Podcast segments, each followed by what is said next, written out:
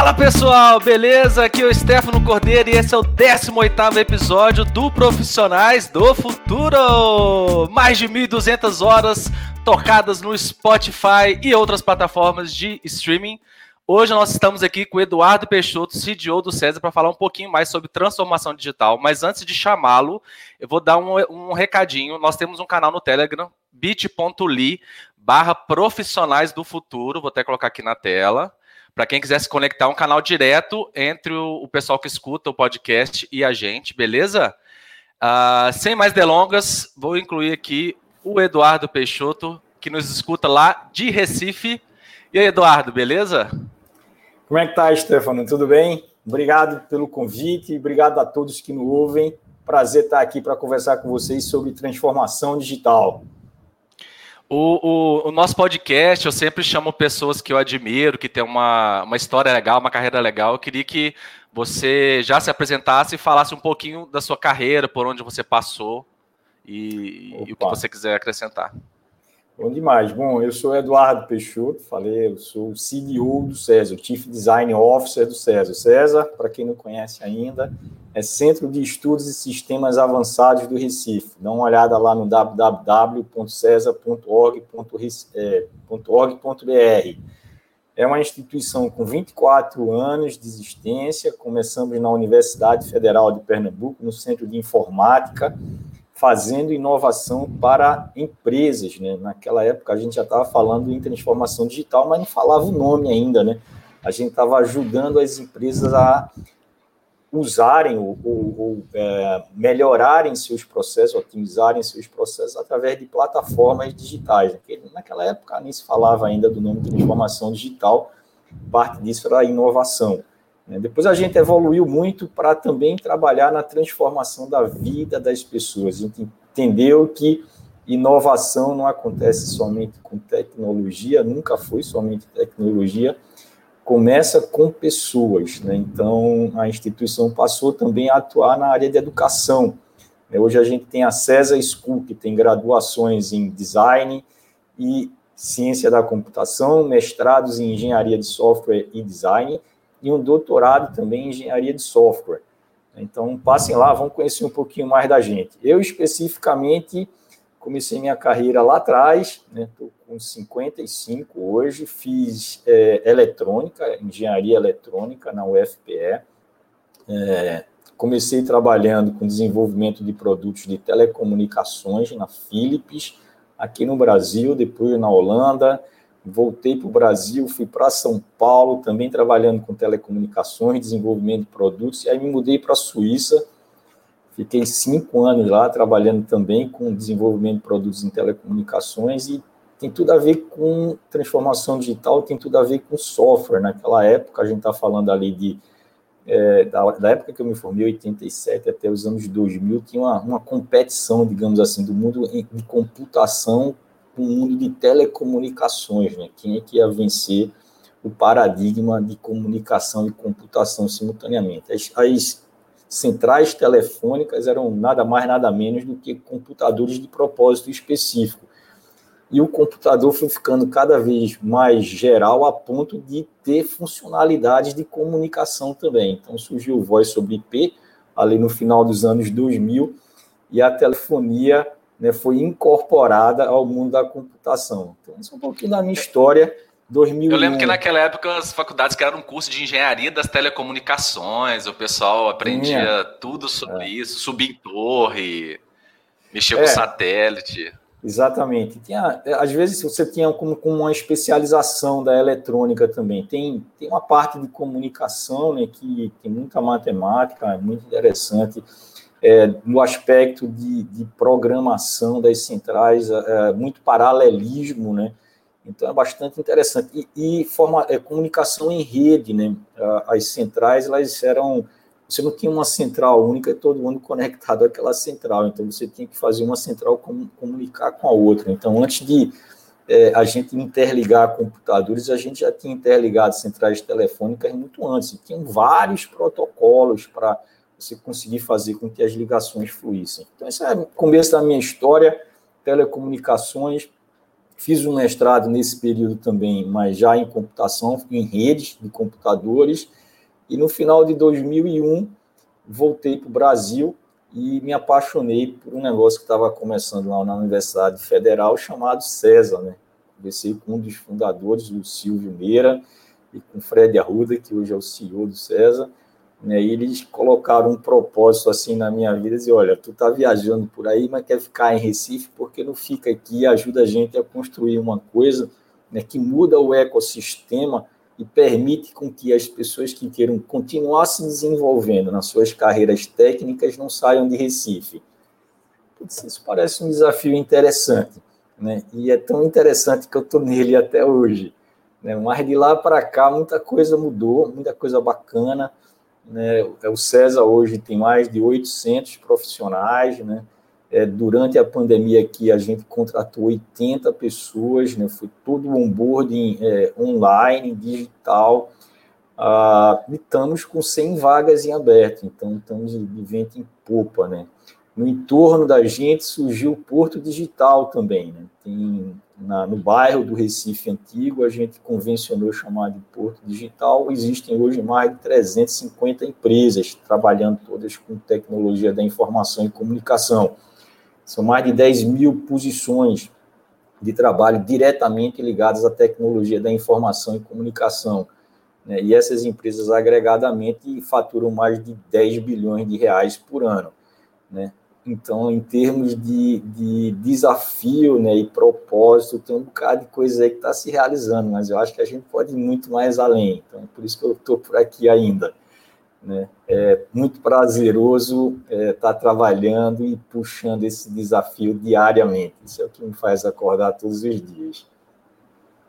É, parece que vocês atingiram o objetivo, né? Porque além do pessoal não estar tá saindo mais, tem gente chegando de fora, né? Mais de 100 vagas abertas aí. Se não me engano, elas são inicialmente para home office, né? Então, para remoto. São, são é, 100 vagas somente no César. Quando a gente olha para o Porto Digital, tem mais de mil vagas em aberto. Né? Várias empresas que estão com seu crescimento, digamos assim, não na velocidade que poderia por, por falta de pessoas é, nas posições que elas precisam.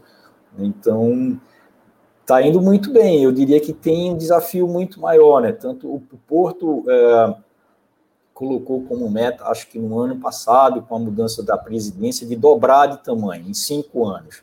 Né? Então, a gente chegar lá em, em 20 mil pessoas trabalhando ali no Porto Digital, muito legal. O César também. A gente tem uma administração nova, tem um Cileva que é composto pelo Fred Arruda e Carla Godoy né, a gente também colocou como meta para a gente em cinco anos, já, na verdade, crescer três vezes. Né? É, ter um, passar a receita de, de, de, de 100 milhões que a gente tinha para 300 milhões nesses cinco anos. Né? É, então, estamos lá, estamos batalhando. É, receita é somente um número, mas na verdade o que a gente está querendo é, é, exatamente transformar a vida de pessoas e de organizações, né? mudar a qualidade de vida, o parâmetro de competitividade e produtividade no Brasil. É um desafio muito maior do que somente se tornar um polo é, de tecnologia reconhecido nacionalmente. Né? Eu acho que isso aí a gente já, já conseguiu. É, e é por esses desafios que valem a pena, né? Transformar a vida das pessoas e, da, e do lugar que a gente está. Por falar nisso, eu estou devendo uma visita, veio a pandemia, não deu para visitar, eu nunca fui aí no, no César, nem no Porto Digital. A Verônica sempre falou comigo, Verônica é uma amiga nossa, né? É, trabalha no César hoje. E queria até fazer um agradecimento especial, foi ela que, que tornou esse encontro possível. Uh, 80% da galera que está aqui é conhecido dela, então muito obrigado, Verônica. Uh, assim, ultimamente a gente tem visto muito falar do novo normal e etc. E parece que transformação digital ficou ainda mais em evidência hoje, principalmente na grande mídia, né? Que é quando a gente tem certeza que alguma coisa está sendo escutada, pelo menos, uh, pela população em geral. E eu queria que você explicasse o conceito de transformação digital, porque o próprio termo parece que se explica sozinho, mas eu acho que as pessoas ainda têm muita dúvida do que, que é a transformação digital. Ah, legal. Bom, a transformação digital ela já vinha ocorrendo, né? É só que agora ela acelerou e com a pandemia acelerou muito mais ainda. Mas o que é, que é a transformação digital? É a mudança do modelo operacional de empresas maduras, tradicionais, analógicas, para um novo mundo onde o digital é extremamente relevante para os negócios da empresa, tanto dentro de casa como para fora de casa. Né? E isso está acontecendo por dois motivos. Né? O primeiro é, é a, o amadurecimento de plataformas digitais. Né? É, não é brincadeira quando eu estava falando, eu sou de. graduei em 87, né? E durante a graduação a gente chegou a, a brincar já com Prologic, né? Que era uma linguagem de programação para você construir sistemas inteligentes. Né? Só que naquela época memória de computador era muito cara, né? É, processamento era muito caro, então é, as máquinas tinham uma capacidade de processamento e armazenamento, mas muito, muitas ordens de grandeza menor do que a gente tem hoje. Então era muito difícil fazer as coisas, tá entendendo? Era, era muito. Uh, uh, você tinha um, um, poder computacional muito limitado.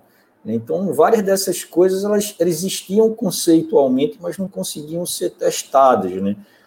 É, mas aí é o que a gente vê, e tem ali a lei de Moore, que fala que a cada 18 meses você dobra de complexidade é, o poder dos computadores pelo mesmo preço.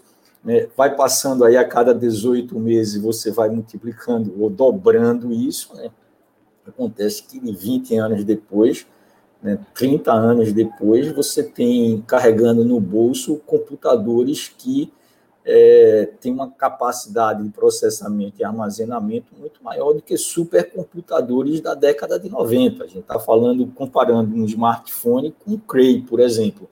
Né? E o consumo de energia de um Cray era um negócio absurdo, sem falar o tamanho, né? o negócio pesava toneladas. Né? Então você carrega esse negócio no bolso. Né? E o, um, um outro aspecto extremamente importante, impulsionando essa transformação, é exatamente as pessoas que nasceram já num outro ambiente, né? A gente está falando agora de 2020, internet é de 1995, né? então as pessoas que nasceram ali depois da internet, ou, ou, mais ou menos na época que a internet comercial se tornou disponível, estão com 25 anos de idade. Elas estão ingressando tanto no mercado de trabalho como colaboradores de empresas, como consumidores de empresas. E essas pessoas com 10, 12 anos de idade, elas tinham um smartphone. Então, elas se acostumaram a controlar o mundo a partir da palma da mão. Né? Então, é serviço 24 por 7, sob demanda, né?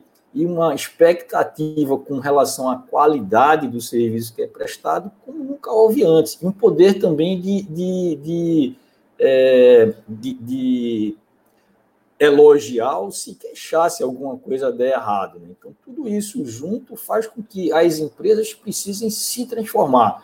A gente não está falando de startup aqui, estamos falando de empresas maduras que trabalhavam ou operavam de uma determinada maneira e que veem os seus modelos operacionais se transformarem gradativamente ao longo do tempo, por conta dessas plataformas e por conta principalmente da influência desses colaboradores que começam a ingressar dentro das empresas ou se relacionar com as empresas do lado de fora.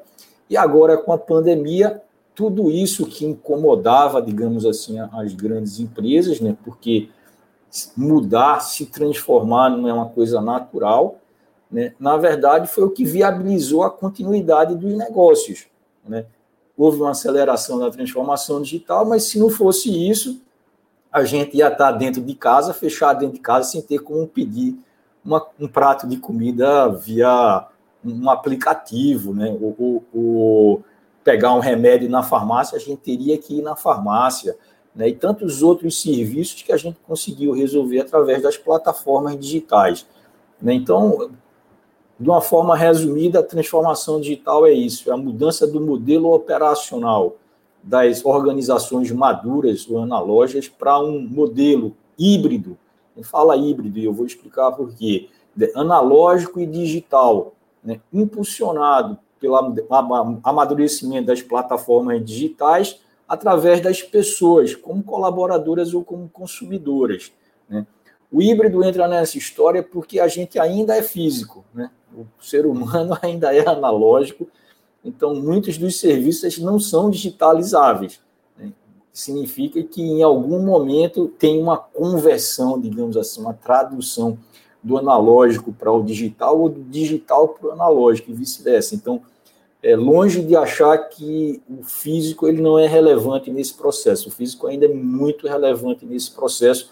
E as empresas que saem na frente são as empresas que sabem combinar as duas coisas, o digital e o analógico?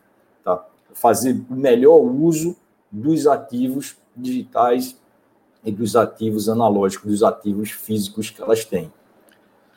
Esse é aquele modelo digital que o povo está falando e... É o modelo digital. Eu sou da área bancária. É, o né? modelo digital é, é, é, basicamente isso, né? Ele é mais claro em, em, em alguns setores, né? Quando a gente é, fala, por exemplo, dois, dois exemplos que eu dei agora, né? Do, do, a entrega de, ou compra de alimento, por exemplo, por aplicativo, ou compra de é, produtos em farmácia ou em supermercado, né? o pedido, a interface com o consumidor, ela é digital. Mas lá atrás esse negócio se traduz em uma, alguém que pega no, no estoque ou numa prateleira, entrega para um sistema de delivery que ainda é, é físico e leva até a sua casa, o lugar que você está, para poder receber. Mesma coisa com o transporte também por aplicativo, né?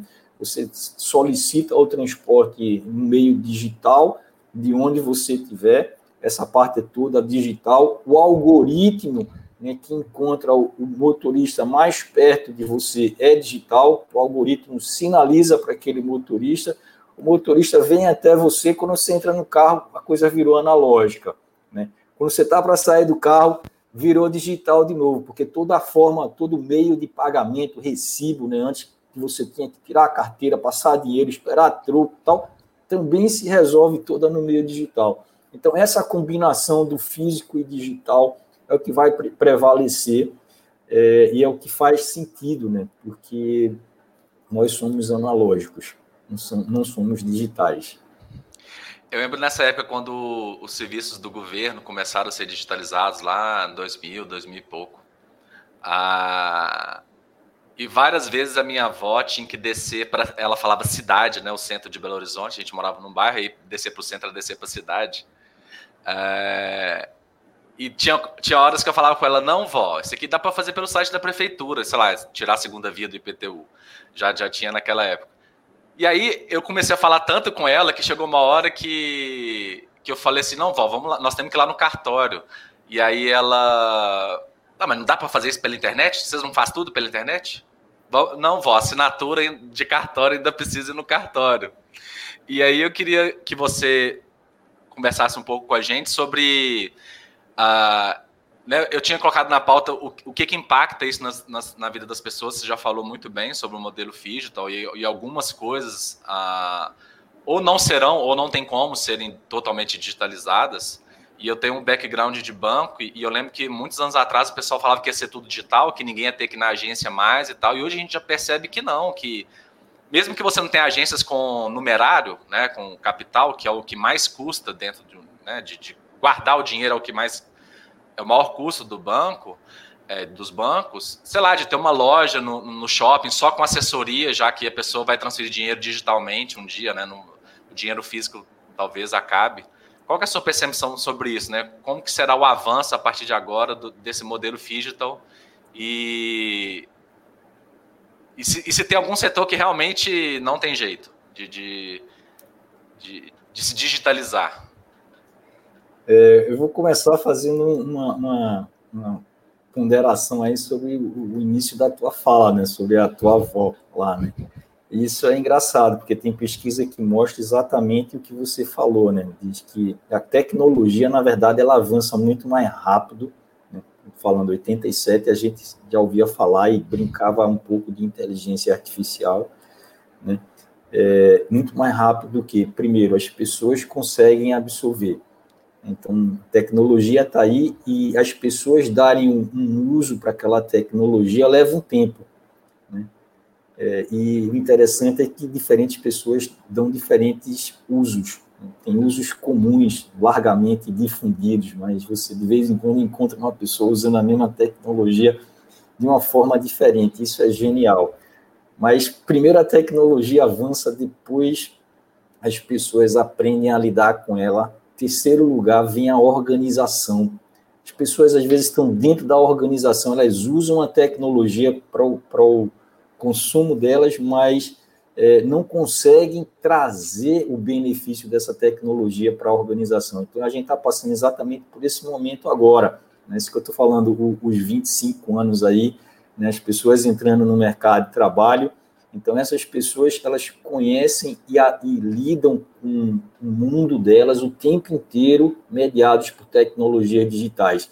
E, às vezes, vão para dentro das organizações e se adequam ao modelo da organização. A organização demora muito mais tempo para se transformar. E a última coisa que se transforma é a legislação. Tá? Então, é bem na linha do que você estava falando aí com relação à tua, à tua avó, né? Uma outra coisa interessante nessa linha também, uma pesquisa que a gente fez foi com, com é, pequenos empreendedores, né, é, pensando em como ajudá-los a, a, sobreviver é, agora na pandemia, né, que não tinha mais é, fluxo dentro das lojas deles, a gente fez uma pesquisa e, e é, levantou, descobriu né, que cerca de 70% deles usavam o WhatsApp ou usavam a internet, é, o WhatsApp para se comunicar, a internet para comprar alguma coisa. Quando você fazia uma pergunta, quantos deles vendiam alguma coisa, ou utilizavam essas ferramentas dentro do seu ambiente de trabalho, para o trabalho, para a organização, a resposta cai quase para zero, que é exatamente isso. Né? Você tem o, o, a pessoa física usando a tecnologia, dando significância para ela, mas não conseguiu traduzir ainda para dentro da empresa. Aí eu talvez eu tenha me perdido um pouquinho na, na, na tua pergunta. A segunda parte era sobre o digital, é, qual, quais setores que não, não se transformariam, é isso? Isso, isso. É, como você vê assim, porque a gente sabe que ainda tem que existir uma interação humana, né? Hoje que a gente fala que a transformação digital, o foco é o humano e não a tecnologia, né? Que a tecnologia é só um meio. Inclusive, a, a Márcia Tereza colocou aqui que se tudo for digital, precisamos ter soluções para os idosos. E eu lembro que dos, uma da, no meu primeiro ano em agência do banco, né? Eu sou do Banco do Brasil. Uh, chegou uma senhora, uma cliente minha, uh, toda pimpona, assim, toda feliz porque ela ganhou um iPad do neto e ela tava usando o Facebook, mandando mensagem para os parentes não sei onde, usando o WhatsApp lá no iPad, vendo YouTube. E aí eu falei assim, dona fulana, por que, que a senhora não instala o aplicativo do banco e não precisa mais vir à agência, né? Ela olhou para mim dentro do meu olho e falou assim, e estragar o meu passeio de todo dia? Então, assim, ela sabia que ela não precisava ir na agência, mas ela gostava, porque ela encontrava um monte de amiga, ficava batendo papo na fila e tal, e tem muito a ver com que, o que a Márcia disse. Então, assim, a minha pergunta é mais nesse sentido, né? É, temos que digitalizar tudo que é possível? Temos que ter soluções híbridas, igual você falou, em todos os setores? Eu não sei qual é a sua visão, queria um pouquinho da sua visão sobre Olha, isso. eu acho que, que no, no, no longo prazo é o que vai acontecer né, porque os mercados eles atuam de forma competitiva, né, e quem não se digitalizar tem uma, uma, uma, consequência em custo, digamos assim, tá certo? Em eficiência operacional. Não significa que não vão existir coisas que não são digitalizadas, mas elas certamente vão encolher e vão virar coisas de nicho. Né? A gente fala, é, é, vinil hoje existe ainda, né? Tem muita gente que gosta de LP em vinil e, e, e, e, compra e curte, né? Mas é um mercado de nicho, não desaparece, né? A grande massa hoje não é mais nem CD, é streaming. Então você está ali no Spotify ou no iTunes ou qualquer outro aí, né? É, usando isso. Então a digitalização, no final das contas, é, para dentro da empresa, ela traz muita eficiência operacional. Né? Eu tenho um exemplo que eu dou, o pessoal que trabalha comigo, muito mais novo, não, não, não, não acredita, e eu fico repetindo isso, porque para mim ele é muito icônico, sabe? Quando, quando eu comecei a estagiar, né, e a gente está falando aí do 85 por aí, né, é, na Philips, aqui em Recife, a empresa tinha 1.500 pessoas, estava lá no departamento de desenvolvimento e tal, a comunicação ela girava atra através da carta circular. Né? A pessoa mais jovem não sabe o que é, é uma carta circular. A carta circular é nada mais do que um envelope pardo que tem várias entradas, feito tem no e-mail ali, você bota o nome de quem deve ler o documento e qual é o departamento. E um, uma pessoa, né, um, normalmente um estagiário, passava por ali um, é, duas vezes por, por, por, semana, por semana não, por dia, né, na, na, secretária do departamento, tinha um escaninho de entrada e de saída. Ele pegava as coisas que era para o departamento, botava no de entrada, pegava os que eram de saída e tirava e via para onde tinha que levar. A comunicação rodava assim. Ela mudou no piscar de olhos com a chegada do e-mail. Ponto. Né? E aí, obviamente, o, o, o, entregador ali de correspondência ele perde a função dele. Mas muitas outras coisas, quando a gente começa a fazer esse caminho, a gente vê que elas foram sendo retiradas. Né?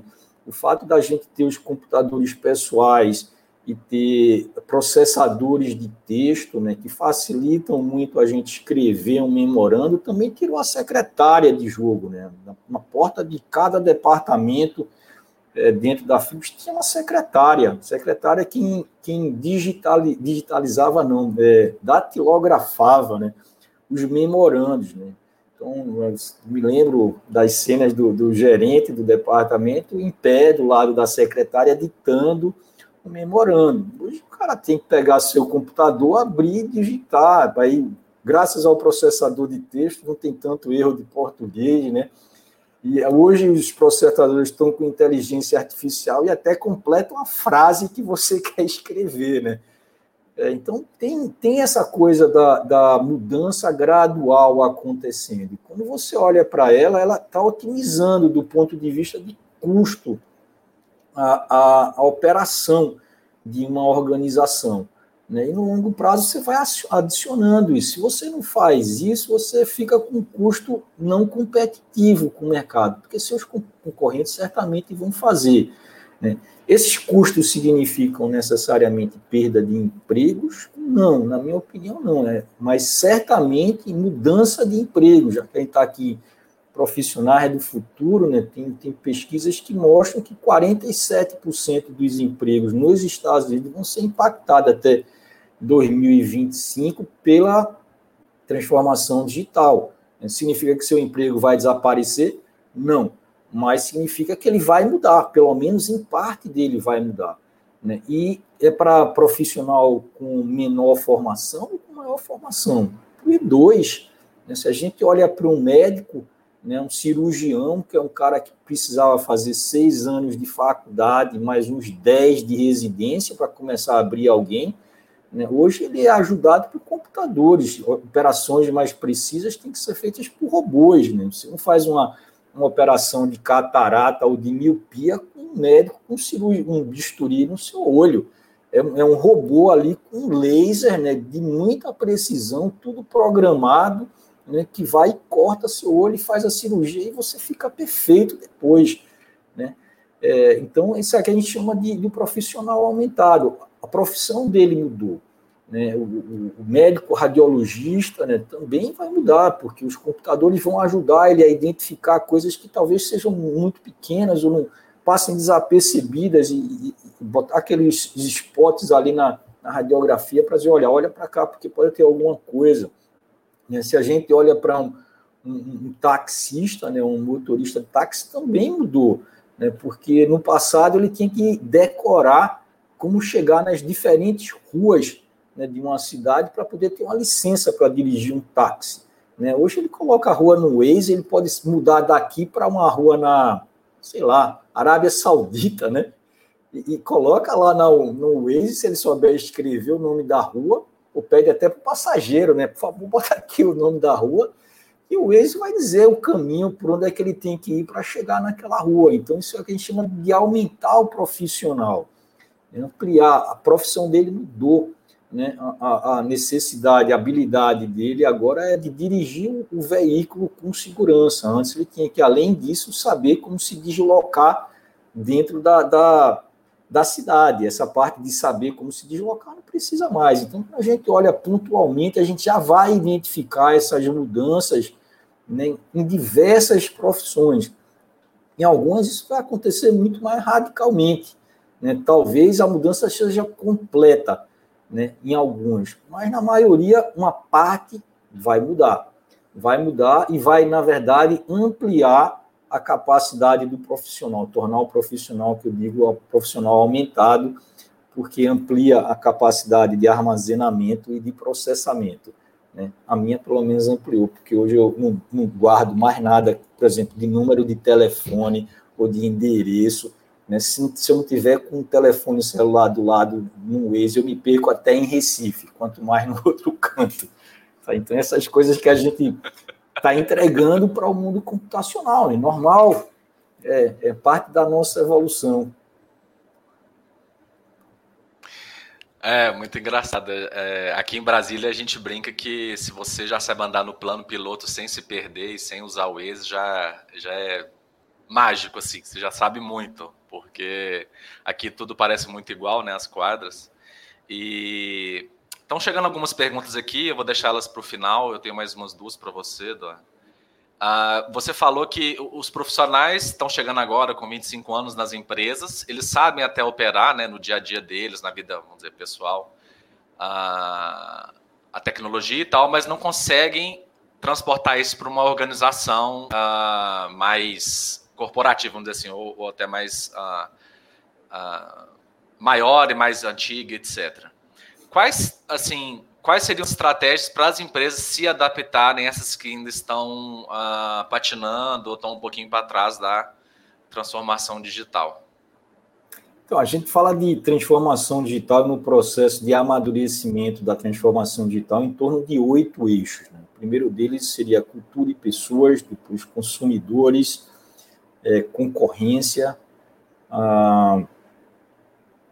inovação, processos, modelos de negócio, dados e sistema regulatório e, por fim, tecnologia. São esses oito eixos que a gente acredita que precisam ser turbinados ou modificados ou, ou, ou é, transformados dentro de uma organização para que ela atinja a maturidade digital. Mas o primeiro deles, e a gente começa por esse, cultura e pessoas, eu acredito que seja a principal barreira. Não adianta você investir nos outros, mudar ou melhorar né, seu processo de inovação, o seu modelo de negócio, ou como você enxerga e atua com a concorrência, né, ou quais as tecnologias que você usa, se as pessoas que estão dentro da tua organização não quiserem abraçar o processo de transformação. Né? Então, o principal e o primeiro, eu diria, como recomendação para qualquer um, é começar com o trabalho de cultura e pessoas, né? que não tem nada de digital, tem, tem de pessoas, muito de analógico mesmo. Né? E você precisa de pessoas que entendam de pessoas para fazer com que o processo de transformação seja possível. Né? Isso tem a ver também com as, os níveis hierárquicos dentro da organização, como a organização se estrutura, como ela permite que diferentes áreas cooperem, na verdade, como ela incentiva que diferentes áreas cooperem, né? como é que as pessoas que estão naquela organização entendem que tem que modificar a organização para que ela possa sobreviver ou, ou, ou, ter sucesso por mais muito tempo, né? porque as mudanças de dentro é que vão se refletir lá fora. Né? E o consumidor lá fora ele está mudando desse que fez o sucesso da empresa até agora para esse que tem 25 anos e espera uma empresa completamente diferente, uma empresa que funcione 24 por 7, que atenda ela é, sob demanda, né, que tenha respostas muito rápidas, que saiba conversar com ela e principalmente entenda que ela é uma pessoa única, que possa oferecer serviços diferenciados para ela, porque ela é diferente de A, de B e de C. Né? Aquele mundo onde a gente construía os personas, né? marketing do passado aí, tem quatro tipos de pessoas, né?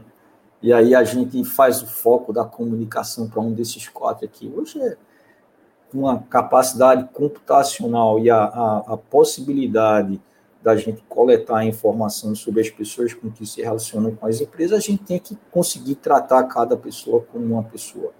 Tem muitas empresas é, fazendo isso muito bem. Então, esses processos computacionais também ajudam nisso. Você é, acabou de responder a última. É, Para quem está no, no evento, né, no, no, cadastrado lá no LinkedIn, eu postei o, artigo, o, seu artigo na MIT Sloan Review dessa semana, da semana passada, e você faz uma comparação entre Kodak e, e Apple, né? Uh, e você levanta cinco razões para que as, porque as empresas falham na transformação digital, né, ou em sobreviver a, esse, a essa transformação digital. E as cinco foram uma identidade inflexível, né, um porquê de não se adaptar, incapacidade de alterar o modelo de negócios, foco excessivo no produto, foco excessivo no cliente atual e falta de compromisso com os executivos no longo prazo. E aí, dessas cinco, umas três ou quatro são fielmente de cultura, né?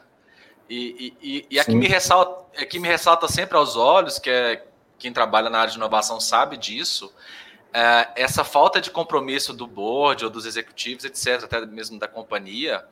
A, na teoria da, da administração, isso é o, a, o custo de agência, né? O cara sabe que ele não vai ficar mais 10, 20 anos na, na, empresa. Então ele vai ficar dois, três no máximo. Então ele sempre olha no curto prazo, prazo, por causa do resultado dele.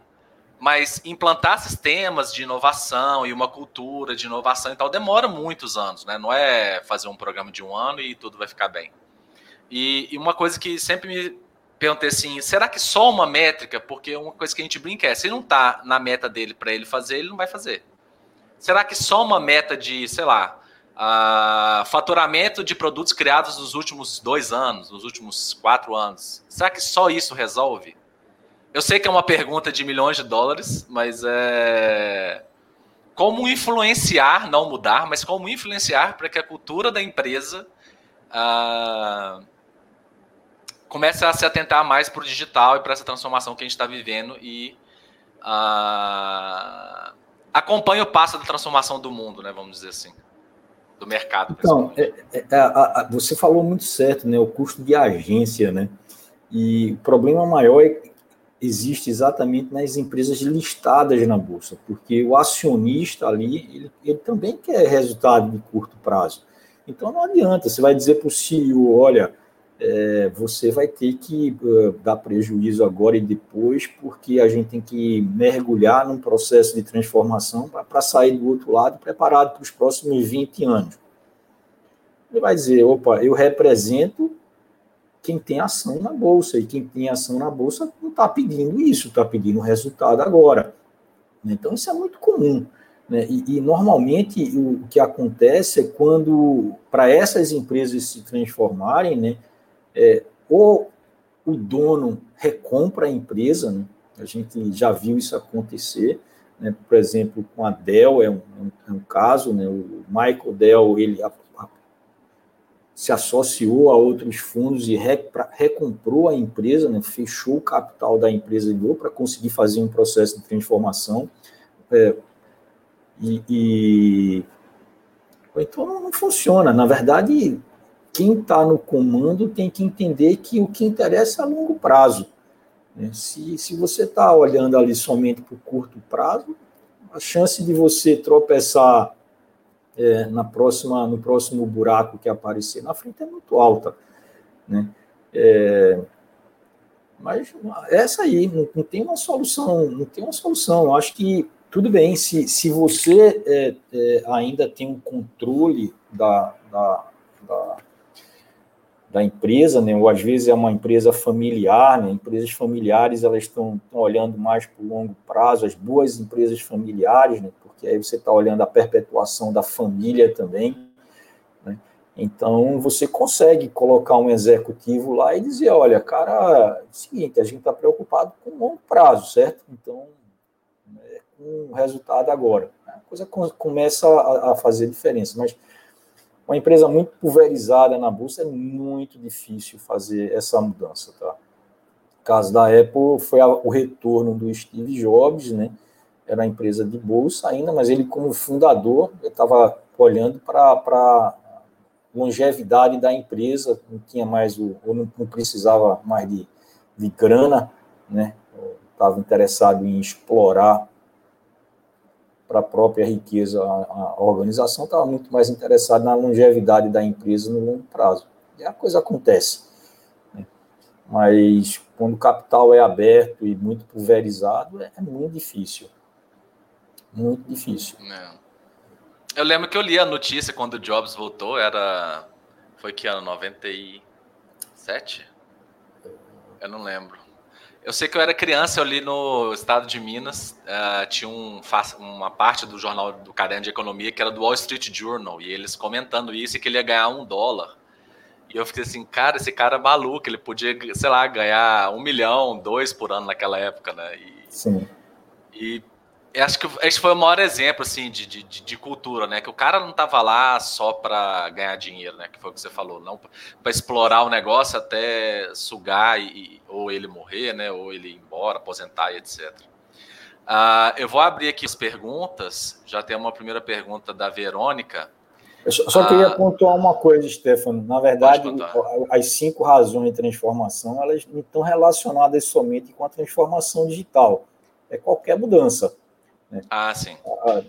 Hoje, o, o, que incomoda as empresas, que está empurrando as empresas para frente, é a transformação digital. E muitas delas não estão fazendo, e esses motivos se aplicam a, a, a não fazer ou explicam um pouco as empresas não investirem no processo de transformação digital.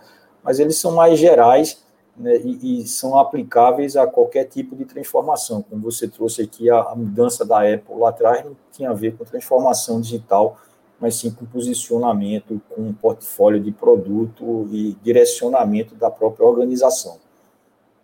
Não, sim, perfeito. É, os, os, cinco pontos aqui são não só de transformação digital, mas de um todo, né? A própria Apple já era totalmente, vamos dizer, ela é um case de transformação, de que impulsionou na história da, da, da tecnologia e tal. Então, no caso dela, nem a transformação digital, é de se transformar, né? E depois que o Jobs saiu, perdeu aquela visão mais macro e de, e de futuro e de, de centrado no cliente, né? Que é o que a gente tem hoje, né? A Apple já era centrada no cliente, ó, há muitos anos, de uma coisa que a gente fala, começou a falar agora em 2010, 2015, mais ou menos.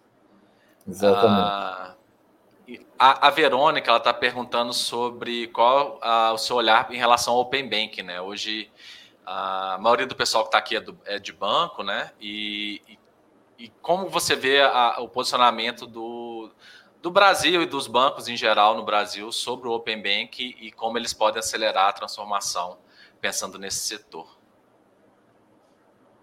Eu acho que o Open Bank ele vai provocar um rock and roll, vamos falar um rock and roll de verdade no setor financeiro.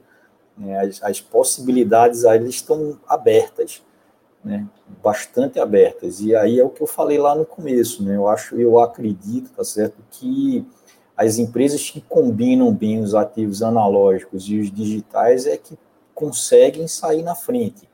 A gente fala em barreiras de mudança de negócio, uma delas marca, os bancos estabelecidos elas têm, plataformas né, é, é outra, as plataformas digitais. Então, se o banco usa a marca, usa os ativos físicos, mas não como eles usavam no passado, né, para proporcionar uma experiência muito mais interessante para o consumidor dele, ele tem uma chance de atrair novos consumidores também. Então, o momento com o Open Bank é, é bem interessante por conta disso, porque, um, ele pode proporcionar a mudança mais fácil né, de um consumidor de um banco para outro. Então, você tem que se preocupar em reter o seu consumidor atual.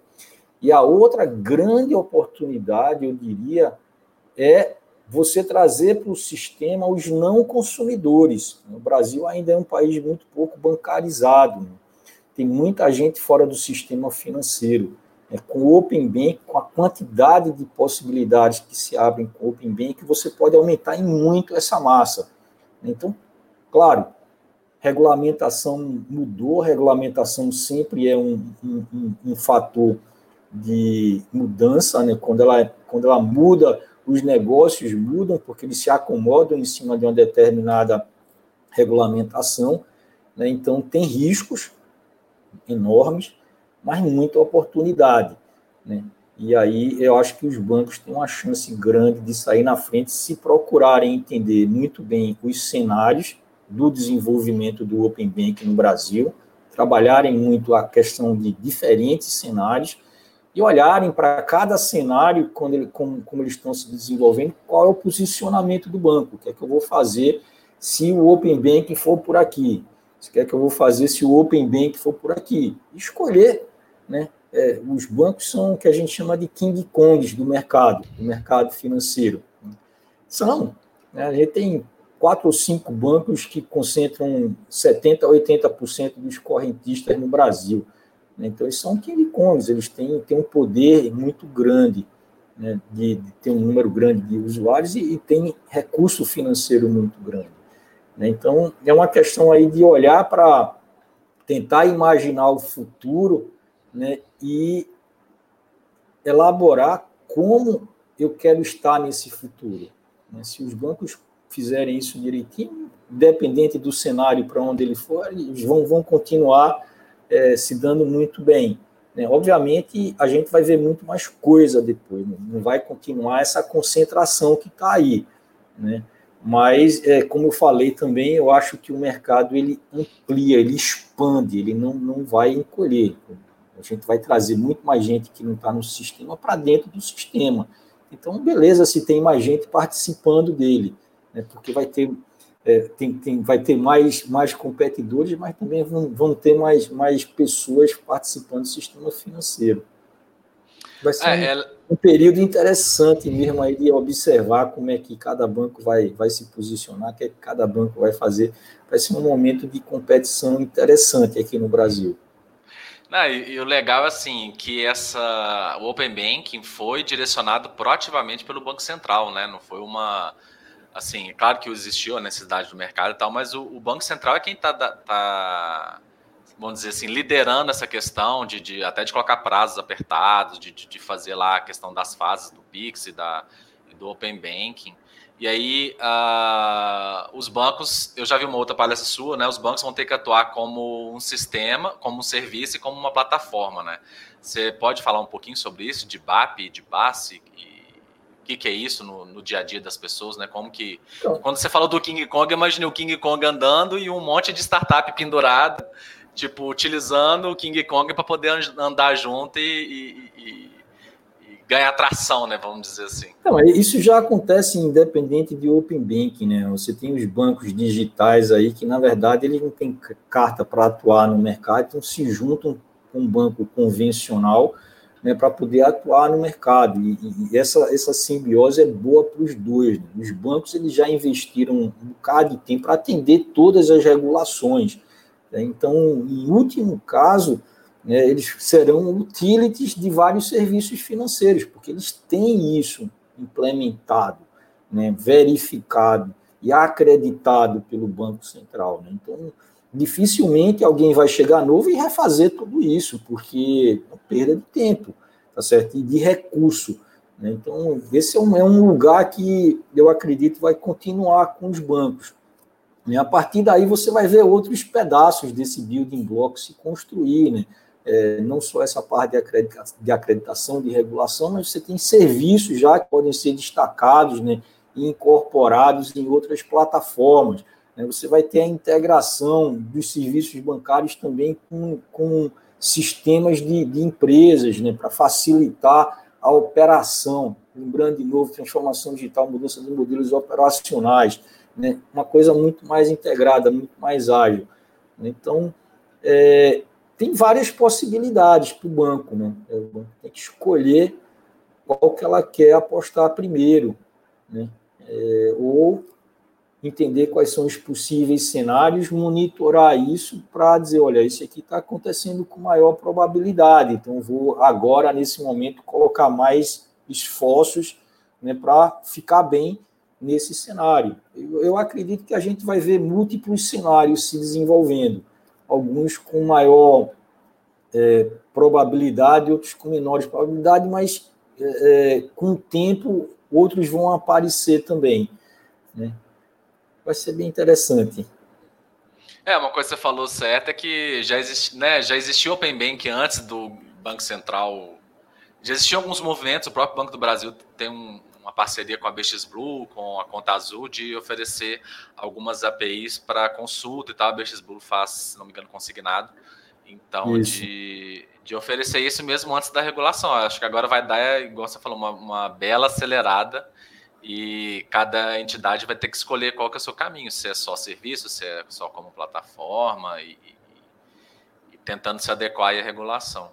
O Lucas Albuquerque, ele, ele fez uma, uma pergunta é, voltando para o Digital, sobre... Assim, o resumo da pergunta é, em quanto tempo a, a, os bancos e também as entidades analógicas terão que se, terão que se adaptar o, o, o seu formato físico, né?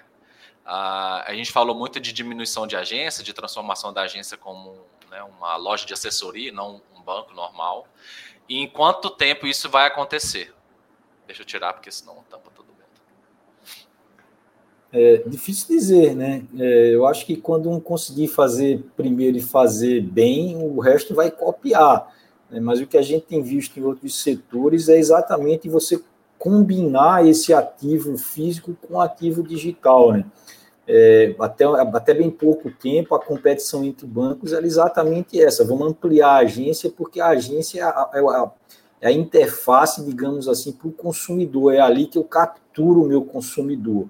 Né? Com a entrada do, do mobile e dos apps mobile, é, se entendeu que não se precisava mais de tanta agência. Então, a gente vê muita agência sendo fechada, alguns bancos, inclusive, funcionando sem gerente na agência. Muito louco isso, né? Pensar que quem, quem viveu ou, ou, ou, interagiu com o banco antes dessa época, como assim? Não tem mais gerente na. na Quero falar com o seu gerente. Não, mas não, eu sou. Tem, eu sou, então, liga aqui nesse assistente. Número, é, liga aqui nesse número que, que, você fala com ele. É o gerente tá lá no Rio, tá em Brasília, sei lá onde. Né? É, então, pergunta é, é com, o que é que a gente vai fazer com as agências, né? Como o Stefano falou aí, tem gente que quer ir na agência para se relacionar com outras pessoas. E aí aquele digital, né? O, o OD no final pode ser de social também, né? Então, será que é isso? No caso de banco, pode ser que seja um ambiente de entretenimento, de acolhimento, né, de até de transição desse público né, que se relacionou com o banco fisicamente, que vai ver gradualmente a mudança do físico para o digital. Né? Quando a gente olha no varejo, as grandes varejistas que tinham lojas por aí, elas diminuíram a frente de loja para transformar a, o fundo de loja em mini CDs, né, para acelerar o tempo de entrega de algum, algum pedido que foi feito pela internet.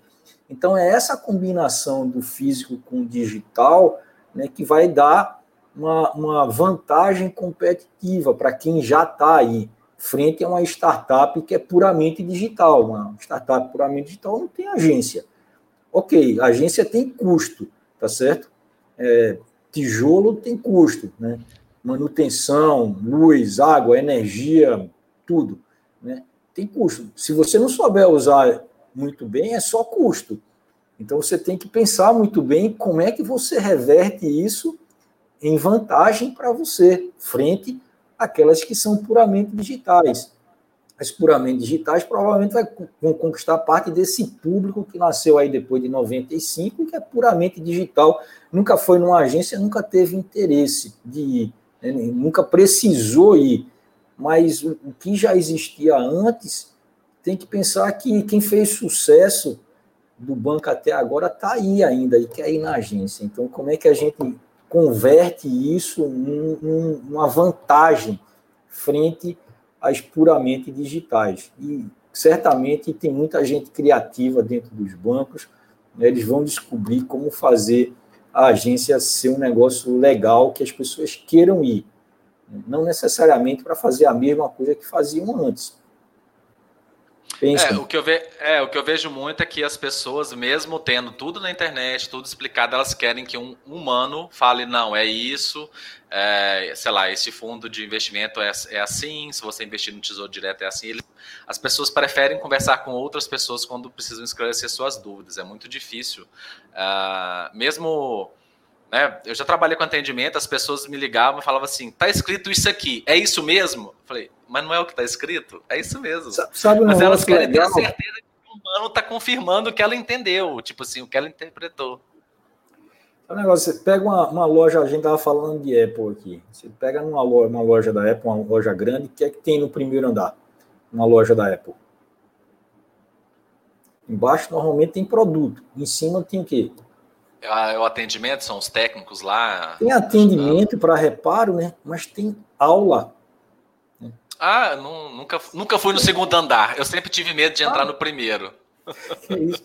Tem aula, então assim, tem, tem gente lá é, e tem, tem aulas com horário marcado e normalmente enche para ouvir pessoas que usam Mac falando como usar o Mac, como usar um iPad, como usar um iPhone, né?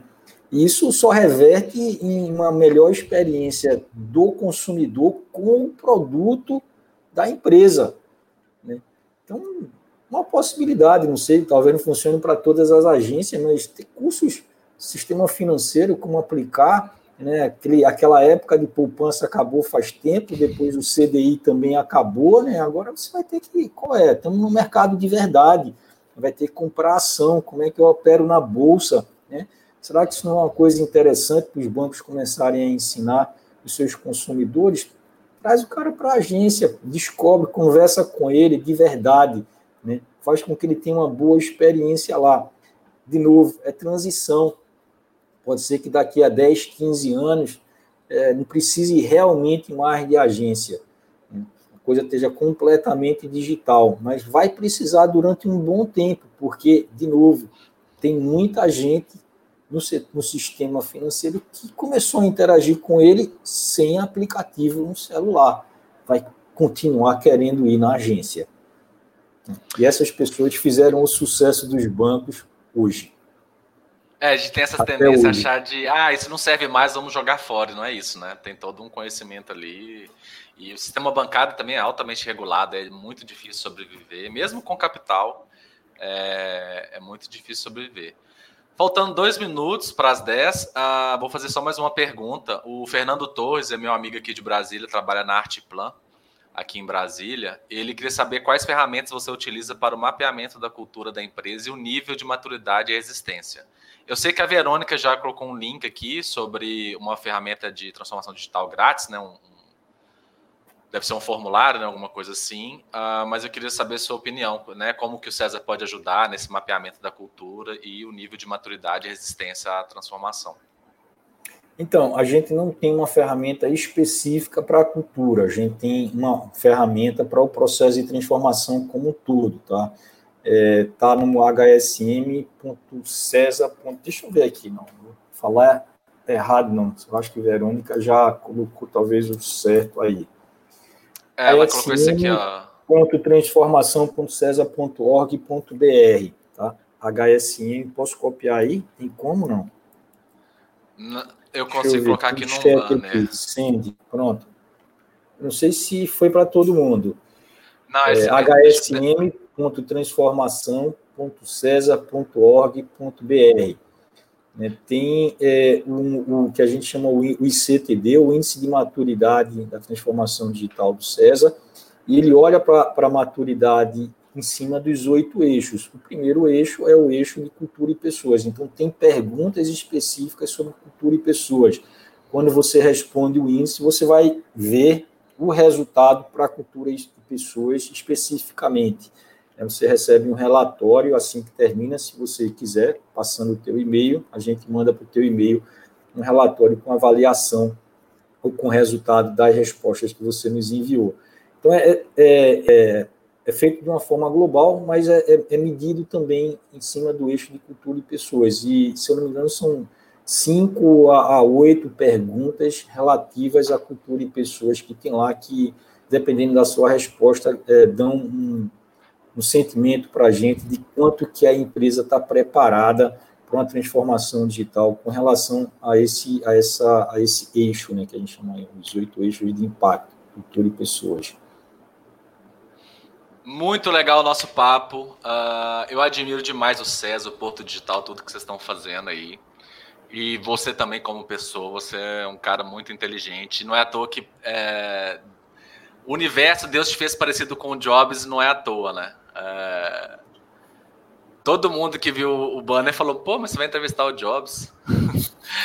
é, é. Mas é muito obrigado pelo, pelo, seu, pelo seu tempo com a gente.